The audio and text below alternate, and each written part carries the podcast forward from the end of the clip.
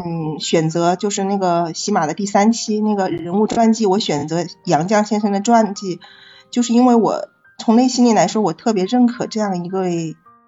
人，因为他在他的一百零五年的那个人生经历里面呢，经历了很多事情呢，包括面对了战乱呐、疾疾病呐，包括政治风暴啊，还有他先后送走了他的先生最钟爱的先生钱钟书，还有他的女儿圆圆嘛，就是他小名，然后确实经历了人生的很多很多那些波折和痛苦，但是他始终。都是保持着一颗非常淡然平和的心，他对生活没有抱怨，反而是永远都是保持着那种谦卑的态度。所以后来杨绛，嗯，杨绛先生的就是他的先生钱钟书，也就是说评价他是最贤的妻嘛，最才的女。我觉得这句话已经把所有的那些内涵都已经饱含在这这两句话里面来了，而且他们两个人之间也是那种。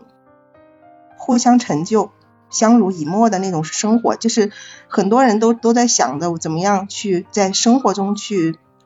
对对方啊能够互相成就，然后就是始终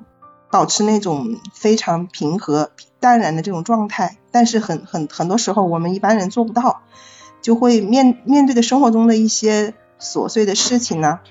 就。没有办法去保持那种很淡定的态度，但是在他们那个年代的人来说的话，经历了那么多的挫折和磨难，他们始终都能够保持那种很平和的心态，然后呢，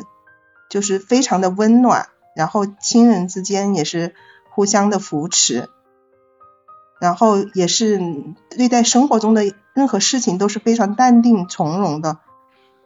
然后他本身那个杨绛先生呢，他也是一个翻译家嘛，也是一个文学家，他自己很本身是非常博学睿智的，但是他在所有人面前没有价值，他就是对所有人都很宽容，然后他面面对的那么多挫折，他一直都是自己都是非常坚强的，就是非常有忍性的，在他的身上我能看到一个女性，就是她无论。什么样的挫折和磨难都没有办法把他击倒，他始终都能够保持自己那种很平和的那种心态，然后嗯很淡然如水的那一种心境。我觉得这这这也是我将来我要追求的一种状态吧。特别是我觉得人到中年以后，就是人的心性可能会慢慢的发生一些变化，就不像年轻的时候那么有激情了。但是呢，他又走入了另外一种阶段，就是怎么样去修心，然后去很安静的去看待一些事情，就是很多事情都没有办法让他心里有很有波澜的，但是他他自己内心会有自己的一些考虑和节奏啊这些东西。然后他正是因为他有这样一种心态，然后他